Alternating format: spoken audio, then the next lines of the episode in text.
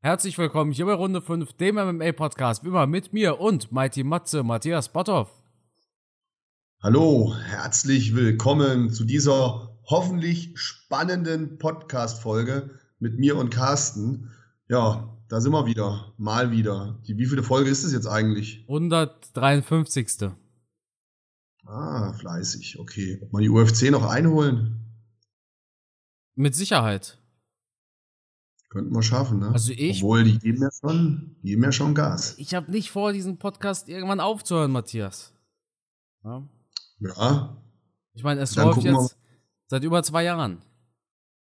Sehr gut. Dann hoffen wir, dass wir damit alt werden. Ja. ja, aber wollen wir unsere Zuhörer nicht langweilen? Ich denke, wir, wir haben einiges zu besprechen heute. Ja, wir hatten eine UFC Fight Night und wir haben einen UFC Pay-Per-View auf dem Horizont. Wo fangen wir an? Ja, bei, bei der letzten Woche, oder? Also die meisten interessieren sich ja für ja. Adesanya gegen Whittaker. Deshalb soll ihr schön bis zum Schluss bleiben. ja, leidet, leidet ihr MME-Junkies, ähm, ja, Follower, genau. ja. Süchtigen. Wir hatten eine UFC Fight Night, Matthias. Sean Strickland versus Jack Hermanson im Vorfeld. War die doch relativ unscheinbar, will man sagen, aber hat abgeliefert, oder? Das Event.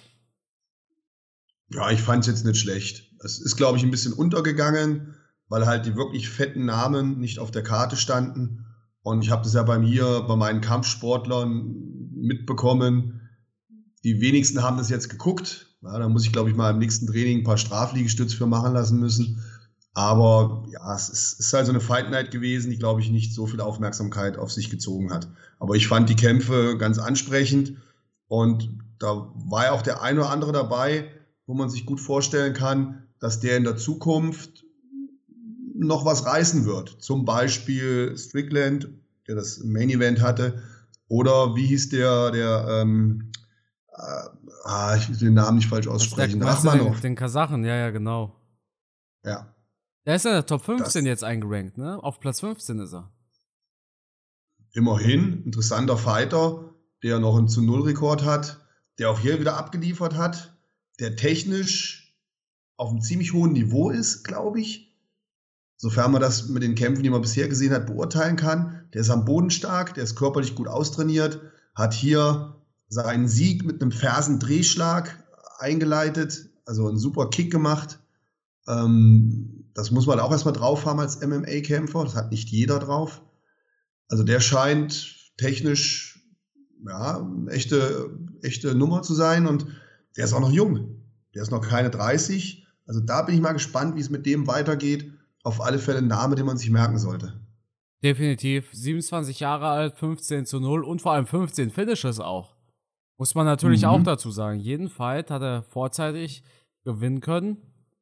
Beeindruckender Typ, ist jetzt auf Platz 15. Habe ich nicht mit gerechnet, ehrlich gesagt. Und spannend, dass du so jemanden hast wie Shimaev, der so einen riesen Hype hat, und hier haben wir einen Athleten, der eigentlich komplett so ein bisschen untergeht, oder? Die wenigsten von euch, korrigiert mich, wenn ich falsch liebe, liege, liebe Zuhörer, aber die wenigsten von euch haben den auf dem Schirm gehabt, oder?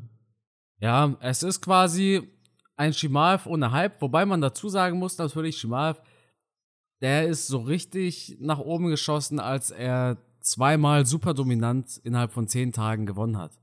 Ne?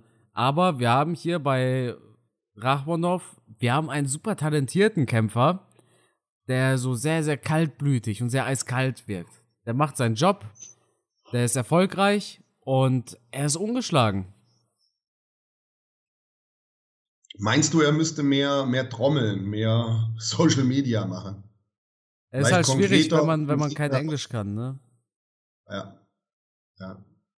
Das ist sein Problem. Ja, man denkt halt, man denkt halt, wenn man so einen Athleten sieht, jetzt ähm, bitte das nicht falsch verstehen, aber das ist so ein Typ, der irgendwo im Wald lebt, in so einer Hütte, dann morgens aufsteht und nackt im Schnee joggen geht und dann Holz hackt. Also so ein Typ, ne, der, der, der sich aus Medien und Presse und Aufmerksamkeit gar nichts macht, der auch im Käfig, wenn er kämpft, der, der wirkt so abgeklärt, so cool, so als würde ihn das alles gar nicht interessieren. Also ganz interessanter Typ für mich, für mich als Fan, für mich als äh, derjenige, der, der versucht, auch so einen Kämpfer zu analysieren. Also wirklich spannend, was sich hinter der Figur versteckt, weil man weiß ja von dem gar nichts. Also ich zumindest nicht. Man weiß auf jeden Fall nicht viel, einfach weil er er, ist halt so ein unscheinbarer Kämpfer, kommt aus Kasachstan, er hat eine Schwester, die auch kämpft, die ist auch MMA-Kämpferin, das weiß ich, aber ansonsten alles so unscheinbar. Man weiß nicht, wie er aufgewachsen ist. Ja. Da, da, er ist so wirklich wie so ein, ja, Geheimagent, der da kommt, ja. um alle zu besiegen. Aber ich freue mich drauf, ich werde den auf alle Fälle verfolgen und ich bin mega gespannt, wie es mit dem weitergeht. Auf jeden Fall. John Strickland hat Jack Hermanson besiegt. Das war eine super gute Performance von Strickland. Ein Judge hat Hermanson den Fight gegeben. Matthias, wie hast du den Kampf gesehen? Ja, vom Prinzip her relativ einfach. Ich kann mich jetzt nicht zurückerinnern, wann Hermanson so aussah, dass er da den Kampf irgendwie rumreißen könnte. Der sah teilweise ein bisschen hilflos aus. Auch die Aktionen waren teilweise ein bisschen hilflos. Ähm, bei Strickland habe ich so das Gefühl gehabt, der macht da einen Sparringskampf. Also ich finde, das ist natürlich jetzt vom Sofa aus immer leicht gesagt, ich finde, er hätte ein bisschen mehr riskieren können, hätte vielleicht auch ein bisschen mehr Gas geben können. Aber er war etwas zurückhaltend, aber konzentriert, sehr sicher von seinen Techniken her, hat selber wenig eingesteckt. Ich finde, er hat eine gute Defensive gehabt hat den Kampf einfach dominiert. Also für mich war es am Ende der fünf Runden war es eine sichere Sache. Und ich habe, wie gesagt, zwischendurch so ein bisschen das Gefühl gehabt, dass Hermannsson frustriert ist. Aber er hat auch keine Ideen gehabt. Er hat keinen Tempowechsel in den Kampf reingebracht. Er hat hier und da mal versucht, einen Takedown zu machen, aber das war ziemlich, ja, ziemlich ideenlos, möchte ich mal sagen. Zu offensichtlich, relativ einfach zu kontern. Also ich glaube, das war nicht sein bester Tag.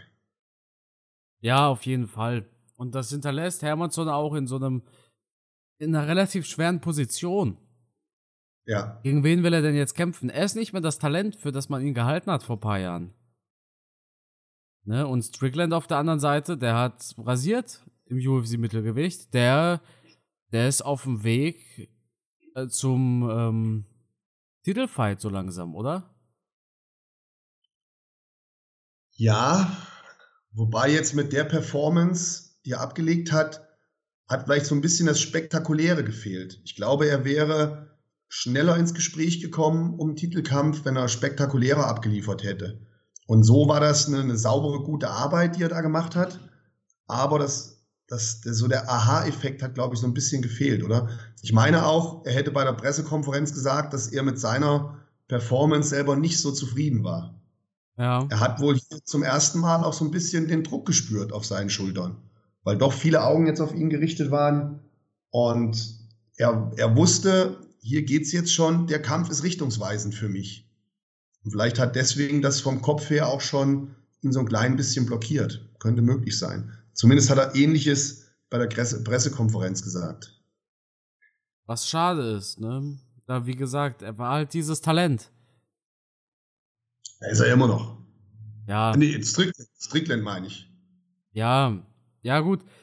Okay, da äh, habe ich, hab ich gerade was verwechselt. Nee, ja, Strickland, Strickland. Str ja, Strickland, der hat ja gesagt, es war für ihn, er hat es wie so ein, ja, unspektakulären Sparringskampf genommen im Vorfeld. Ja. ja Und dass genau. er das ein bisschen ja. schade findet. Ja, ja, Strickland ist ein komischer Charakter.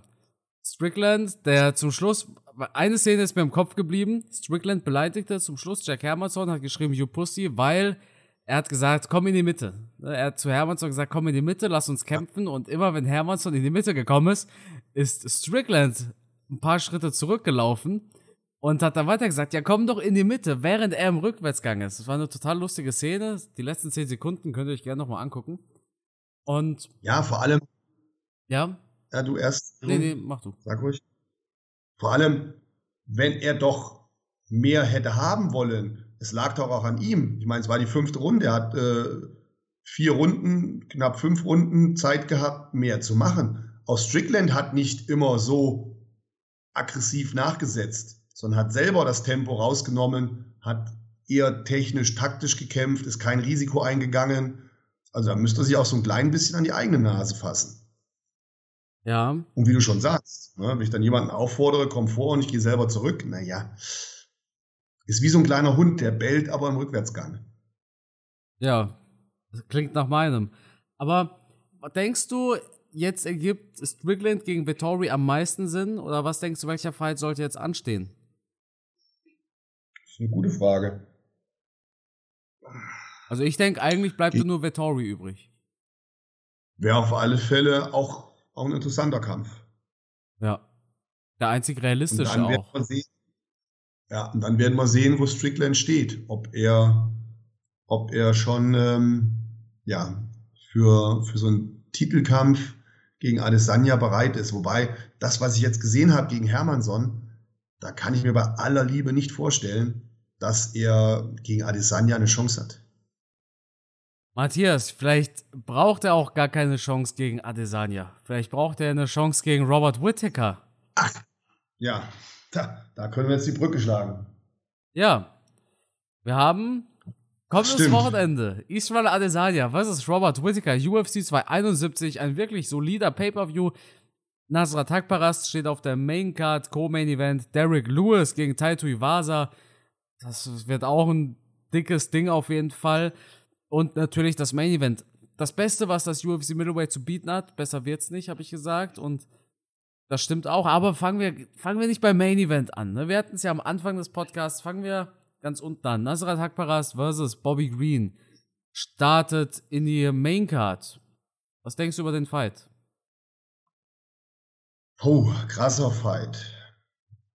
Also Nasrat finde ich richtig gut richtig guter Kämpfer. Ich finde auch, der, der kämpft spektakulär, geht Risiken ein, hat natürlich mit seinem letzten Fight wirklich einen Spitzenkämpfer gehabt, sah da aber gegen Dan Hooker nicht schlecht aus, finde ich. Ich, ich fand, er hat einen guten Job da gemacht.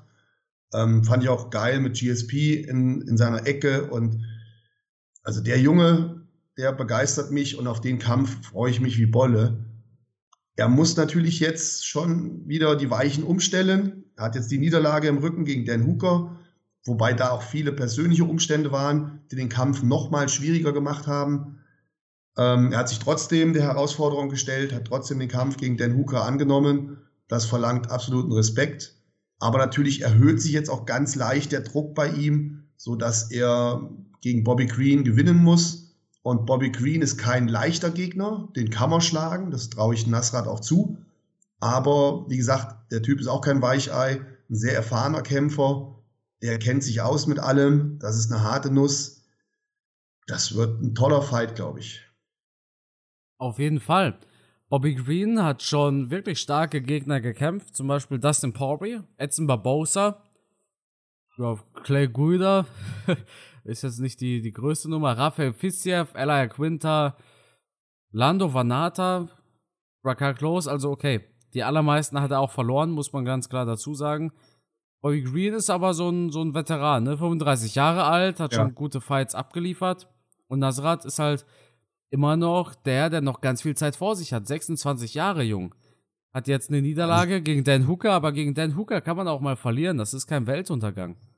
Und das wird ein schwieriger Kampf. Ich denke, das wird auch ein wegweisender Fight. Ich denke, der Fight wird zeigen, wie geht die Reise für ihn weiter. Schafft er es noch weiter nach oben? Und ich denke, das ist so ein Kampf, der sehr, sehr viel bedeutet. Auch für das Ganze drumherum. Ja, das denke ich auch. Denn wird er gewinnen, wird man ihm wieder stärkere Gegner geben, also Richtung Spitze. Wird er verlieren, wird er wahrscheinlich seinen nächsten Kampf gegen irgendeinen Rookie machen müssen. Also einer, der von hinten nach vorne stürmt.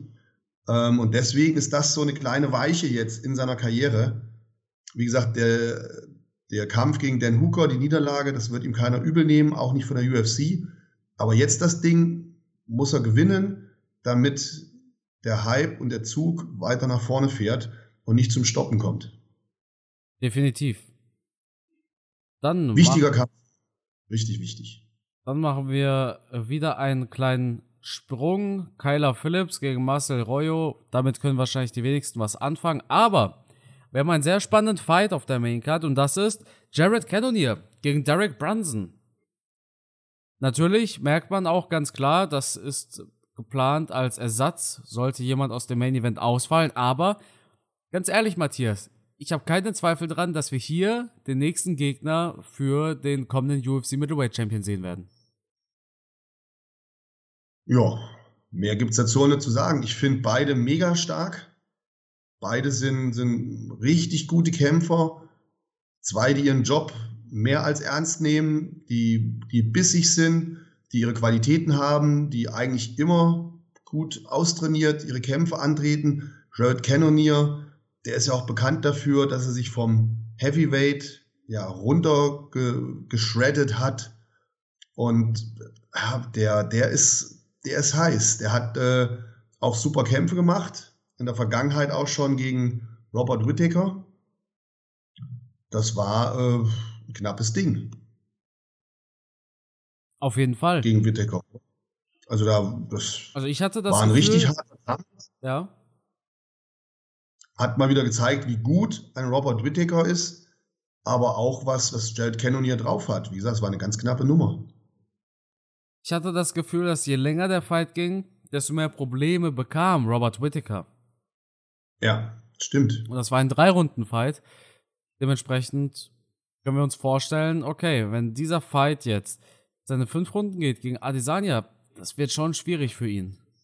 Ne? Ja, ja. Und, und auf der anderen Seite haben wir einen, einen Derek Bronson, der, oder wir dürfen natürlich nicht vergessen, Jared Cannonier hat Gastelum geschlagen. Das war sein letzter Fight. Also, das muss man auch erstmal schaffen. Mhm.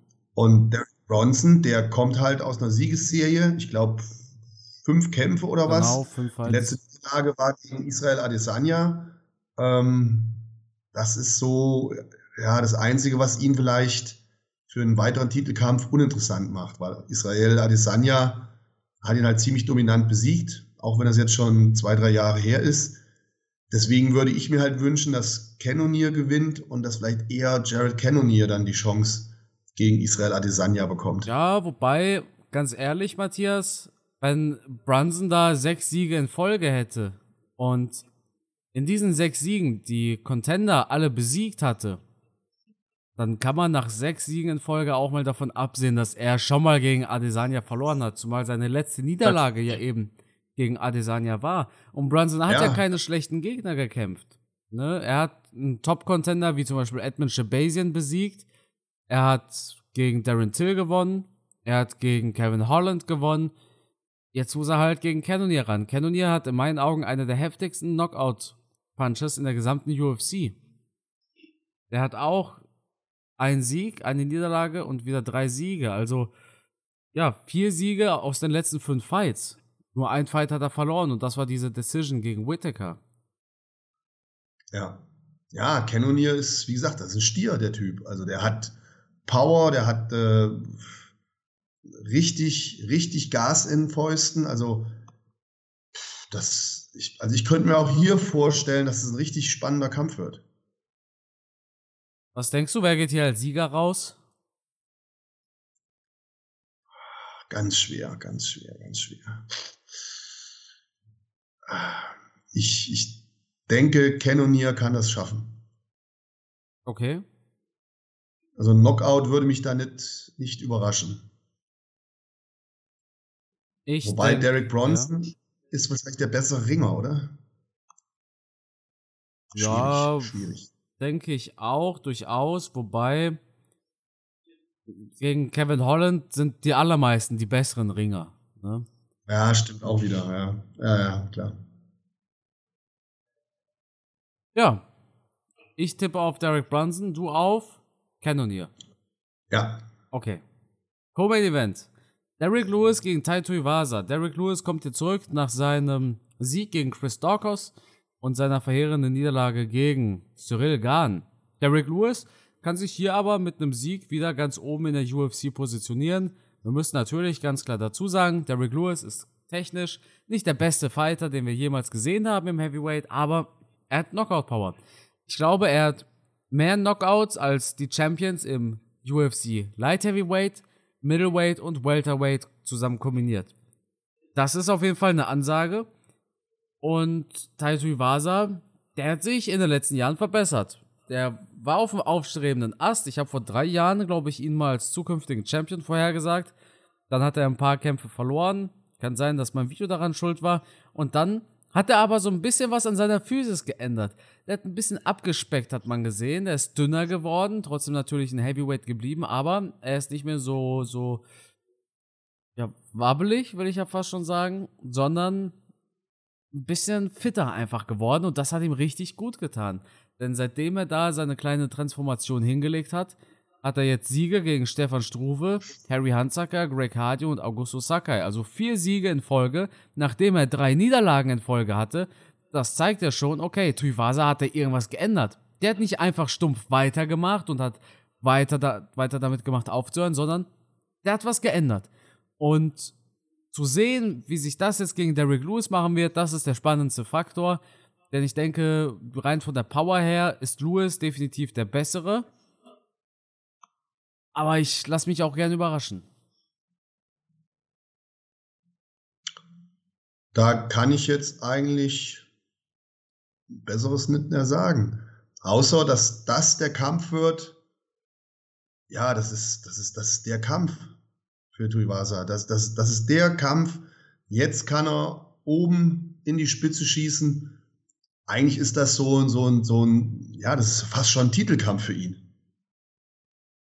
Das ist eine ganz große Hausnummer. Wenn er das Ding gewinnt, dann, boah, dann ist er ganz oben. Dann ist er Top 3. Okay, wir haben noch äh, ähm, Curtis Blades. Aber ich, ich könnte mir schon vorstellen, dass er damit in die Nähe einer Titelchance kommt. Aber, um jetzt den Hype ein bisschen auszubremsen, ich kann mir nicht vorstellen, dass er gegen Derek Lewis eine Chance hat. Natürlich, klar, eine Chance hat man im Heavyweight immer, wird jetzt jeder von euch sagen. Da habt ihr natürlich auch vollkommen recht. Da habe ich Dünnpfiff gelabert. Natürlich hat er eine Chance, aber ich sehe halt schon Derek Lewis hier als Sieger. Ich denke, dass Derek Lewis noch zu stark für ihn ist. Bleibt es abzuwarten. Ich denke auch, dass Lewis gewinnt. Er hat halt die Erfahrung. Er ist ein guter Mann. Er hat oft gesagt, er hat auf, aufgrund von Druck verloren gegen Cyril Gahn. Kann sein, kann auch nicht sein. Mal gucken. Also, ich tippe drauf auch, dass Derrick Lewis wahrscheinlich durch einen Knockout, oder? Wenn er motiviert ist, dann durch einen Knockout. Ich, ich denke, dass so eine, so eine Kopfsache ist dieser Kampf, weil Tuivasa wird natürlich motiviert sein bis in die Haarspitzen. Der weiß, das ist jetzt seine ganz, ganz große Chance. Und hier muss man halt einfach gucken, wie, wie Derek Lewis mental eingestellt ist. Ob der schon wieder richtig Bock hat zu kämpfen, ob der motiviert ist und ähm, wie gut er da in den Kampf reinkommt. Nicht, dass er sich da überrollen lässt am Anfang und so unglücklich in irgendeine Faust reinläuft. Das ist so die Sorge, die ich habe. Ne, weil klar, Derek Lewis wird erstmal ein bisschen Frust haben nach der, nach der Niederlage. Wird sich auch überlegen, ja, wo stehe ich jetzt? Hm, gut. Er hat ja gewonnen zuletzt. Ne? Derek Lewis. Ja, ja. Aber gegen Cyril Gahn, das war ja praktisch der, der Kampf, wo es für ihn darum ging, ob er wieder gegen Engano kämpft. Also letztes gegen Chris Daukas hat er gewonnen, ja, ja, das stimmt. Aber er ist halt jetzt so ein bisschen in der Warteschleife. Und man schiebt ihm so die jungen, die jungen Wilden hin. Ja, stimmt schon, ne? Vor allem, weil, ja, wir reden hier über Fights von Jones gegen Stipe und der Sieger gegen Engano oder Jones gegen Engano. Keiner spricht über ja. Lewis. Ja. Und dabei hat er Engano ja schon mal besiegt. Ja, ja. Und äh, das sogar auf eine sehr einzigartige Art und Weise. Ja. Aber gut, er, er, muss das Ding jetzt gewinnen. Er verdient damit sein Geld. Das ist letztendlich ein Pflichtsieg, den wir von ihm erwarten. Und er wird da mit einem Auge schon Richtung Engano schauen. Ja, auf jeden Fall. Wer weiß, vielleicht sagt er nach einem Sieg, dass er sein Rematch will. Ja. Dann hat er wieder zwei Wins in Folge. Fehlt halt dieser Win gegen so einen richtigen Top-Contender, aber die gibt's halt nicht im Heavyweight, muss man auch dazu sagen. Ja, die vom Prinzip her, wen hast du da? Die meisten hat er ja geschlagen. Die meisten Ausnahme, hat er ausgenockt.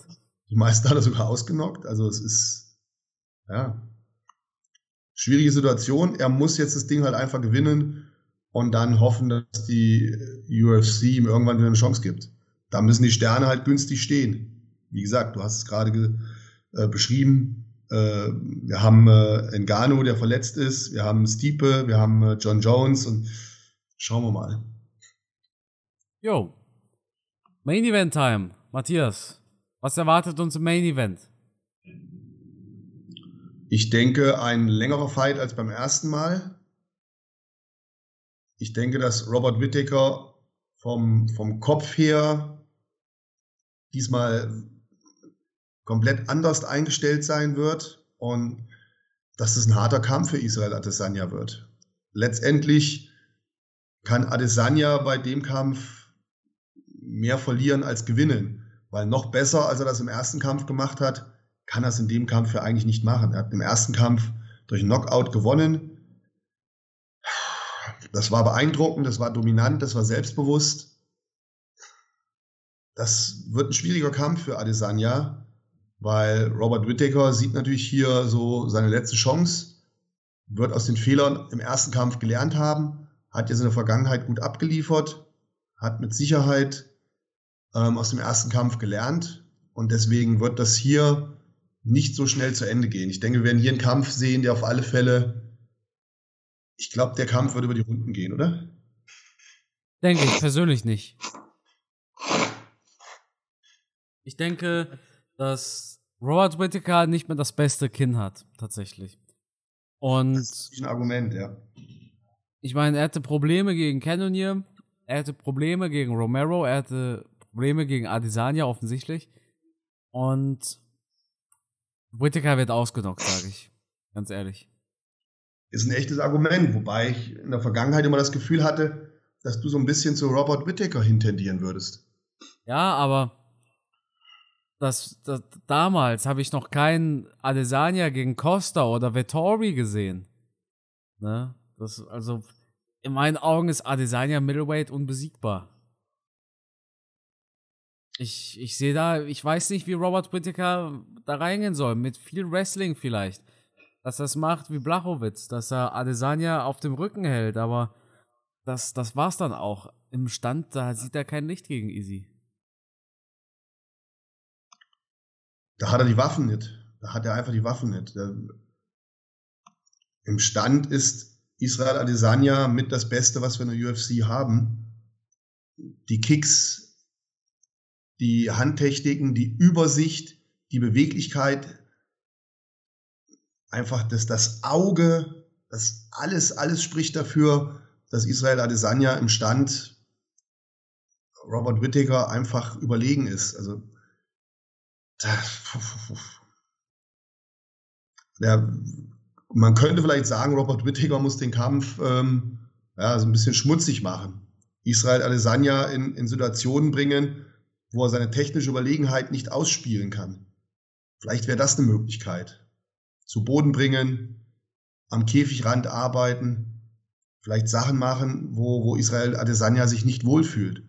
Aber solange der sich bewegen kann, solange der rechts-links gehen kann, solange der seine Kicks machen kann, solange der aus der Distanz arbeiten kann, mit so einer Präzision, mit so einem Auge, mit so einer guten körperlichen Verfassung, der kann das ja auch über mehrere Runden durchhalten, wird es unheimlich schwierig, ihn zu besiegen. Ja, Matthias, es und ist ja. Achso, nee, sag. Und das mit dem Kinn habe ich gar nicht so bedacht eben. Da hast du natürlich einen Punkt getroffen, den ich komplett aus dem Auge verloren habe. Ja. Prinzipiell können wir ein Beispiel bringen, das ist gar nicht so lange her. Ein Striker verliert gegen den anderen Striker im Stand. Er hat einen Plan B gebraucht und ging dann zum Wrestling rüber. Francis Ngannou. Der wurde ja technisch von Cyril Gahn auseinandergenommen und wirkte dann seinen Plan B und hat diesen Fight noch gewinnen können. Ich denke, das müsste Whittaker auch machen. Einen unspektakulären Kampf auf dem Boden. Einfach weil ich, ganz ehrlich, Whittaker wurde mit so einer Präzision und so einem Timing ausgenockt. Und Whittaker hat gut performt gegen andere Kämpfer, gegen Till, gegen Gaston, gegen Cannonier, aber die sind alle nicht Adesanya. Adesanya ist nochmal eine andere Hausnummer. Und deshalb denke ich tatsächlich leider, es tut mir leid an alle Bobby Knuckles Fans, Whittaker wird vorzeitig in der dritten Runde ausgenockt. Ja. Oh, je mehr wir darüber sprechen, desto mehr bin ich eigentlich deiner Meinung. Ich, es ist mittlerweile auch für mich schwer vorstellbar, dass wenn Adesanya trifft, der Kampf über die fünf Runden geht. Ich war eben noch ein bisschen euphorischer, Hab an die Ringschlachten gedacht gegen Joel Romero, wo halt viel eingesteckt hat, richtig harte Dinger weggesteckt hat. Und ich dachte mir, so ein Ding könnte er wieder hinlegen gegen Adesanya. Aber jetzt sagst du wahrscheinlich wieder, ja, Joel Romero ist nicht Adesanya. Ähm, deswegen rücke ich immer mehr so in deine Position, dass es mir immer schwieriger wird, mir vorzustellen, dass Robert Whittaker das wirklich über die fünf Runden schafft. Der einzige, die einzige Option, wie ich Whittaker wirklich über die Zeit gehen sehen könnte, neben natürlich der Option, dass das Ganze über ein Wrestling verläuft, ist einfach, dass Whittaker nicht so oft getroffen wird von Adesanya. Dass Adesanya wieder in seiner starken Defensive kämpft, so wie gegen Vittori oder, oder Costa. Das hat er ja immer gemacht. Bei Whittaker war halt der Unterschied, dass Whittaker halt K.O. gegangen ist beim ersten Mal. Ne, also gegen Vittori war Adesanya nicht der aktivste. Auch nicht gegen Costa und auch nicht gegen Romero. Und dann kontert Adesanya immer. Kann, es kann sein, dass Adesanya nicht so gut kontert gegen Whittaker. Es kann aber auch sein, dass Adesanya ihn so kontert und ihn damit dann ausnockt. Ja, da musst du bei Adesanya immer mit rechnen. Ich meine, da, dafür kommt er ja aus dem, aus dem Kickboxen, aus dem Standkampf. Das ist halt sein Ding. Und bei so jemandem musst du halt immer damit rechnen, dass der dich nochmal ausnockt, dass der dich nochmal so trifft, weil der halt einfach die Fähigkeiten hat, die technischen Fähigkeiten und viele Möglichkeiten hat an Techniken. Bei Robert Whittaker ist es immer schwer vorstellbar, dass der jetzt so einen schnellen Highkick macht wie ein Israel Adesanya, der halt lange Beine hat, der gut kicken kann. Der hat halt viele Waffen, mit denen er arbeiten kann. Auf der anderen Seite sehe ich bei Robert Whittaker, ich sehe bei ihm nie so eine, so eine richtige, also ich habe nichts, was mir sofort ins Auge fällt, wo ich sagen würde, da ist er besonders stark. Ich finde, er ist insgesamt ein sehr ausgeglichener Kämpfer. Ja, das stimmt. Er ist halt dieser Allrounder, ne? Ja. Der, der, der überall ein bisschen gut ist. Ja. Wenn du so auf Adesanya schaust, dann fällt dir sofort ein, ja, ja, ja. Kicken und Boxen. Aber wenn ich auf Robert Whittaker schaue, das ist nicht so der klassische Kickboxer. Er ist nicht so der, der klassische Ringer. Er ist aber auch nicht der BJJ-Kämpfer er ist halt schon sehr komplett in sich, aber was zeichnet ihn wirklich aus? Eben das, er ist nirgends schlecht. Genau. Ja. Das ist der Punkt. Ja. Gut, was denkst du, wer macht's? Ja, ich bin mir relativ sicher, dass Adesanya das gewinnt. Alles andere wäre für mich eine Riesenüberraschung. Also, auch wirklich eine, eine Betonung auf das Riesen? Also wäre es wirklich eine große Überraschung für dich? Ja. Oh, ah, ich weiß ja nicht. Ich denke, wir, wir unterschätzen Robert Whittaker auch gerade ein bisschen. Aber ich sehe das eher so 65 für Adesanya und 35 für Whittaker. Ja. Nee, ich bin schon eher so bei 85, 15. Alter Schwede, okay. Ja, da dürfen wir gespannt sein. Ich freue mich auf jeden Fall. Das Event gibt es wieder live bei der Zone. Matze, was hältst du eigentlich von der Preiserhöhung? Wir hatten es gar nicht angesprochen hier. Neukunden zahlen ab jetzt 30 Euro im Monat. Eine Verdoppelung des Preises ist schon viel. Also ich kann mir gut vorstellen, dass das Zone einige damit vergraulen wird. Ich hoffe, das wird kein Griff ins Klo und zum Nachteil von uns, dass denen irgendwann die Kohle ausgeht und wir die UFC da nicht mehr sehen. Hm, Preiserhöhung okay, aber um das Doppelte finde ich schon, finde ich schon krass, oder? Ganz ehrlich, Matthias, ich habe mir den UFC Fight Pass letztens gekauft für 40 Euro im Jahr. Da gab es irgendwie ein Angebot scheinbar, hat ein Zuschauer geschrieben. Und ein Pay-Per-View kostet dann separat nochmal 16 Euro. Ich komme beim UFC Fight Pass damit 20 Euro im Monat raus. Das sind 10 Euro weniger als The Zone, jeden Monat. Wenn ich jeden Pay-Per-View separat kaufe, also ganz ehrlich, ich habe auf jeden Fall bis Sommer noch The Zone. So lange, bis die Bestandskunden diese Preiserhöhung nicht betreffen. Aber ab dann weiß ich auch nicht. Ganz ehrlich, also wenn ich die Wahl habe, zahle ich 20 oder zahle ich 30 Euro im Monat, um UFC zu schauen. Und ich schaue keine anderen Sportarten. Das ist ja auch ganz wichtig. Ich schaue nur die UFC. Dann ja, dann denke ich gar nicht drüber lange nach und muss kündigen. Ja, genau das, was ich eben angesprochen habe. Sie werden dann einige Zuschauer verlieren und ich äh, schaue auch außer Boxen und UFC nichts anderes auf The Zone. Ich bin jetzt nicht der Fußballtyp oder Motorsport oder ganz ehrlich, ich gucke da wirklich nur UFC und Boxen. Pff, muss ich schon mit mir kämpfen, wenn ich dann 30 Euro bezahlen soll, weil ich habe den Fight Pass. Ja. Den habe ich schon ewig, den hatte ich schon vor The Zone.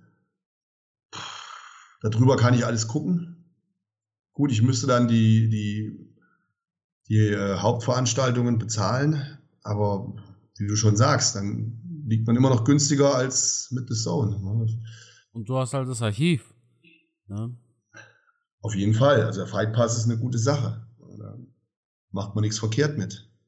Wenn die Rechnung am Ende des Jahres stimmt, dann wird äh, The Zone einige Verluste haben. Vor allem, wenn dann YouTuber wie du das dann auch noch so vorrechnen, da wird der eine oder andere schon abspringen. Also pff, da sollte The Zone dich mal anschreiben oder vielleicht den einen oder anderen YouTuber noch, dass ihr das denen nicht erzählt.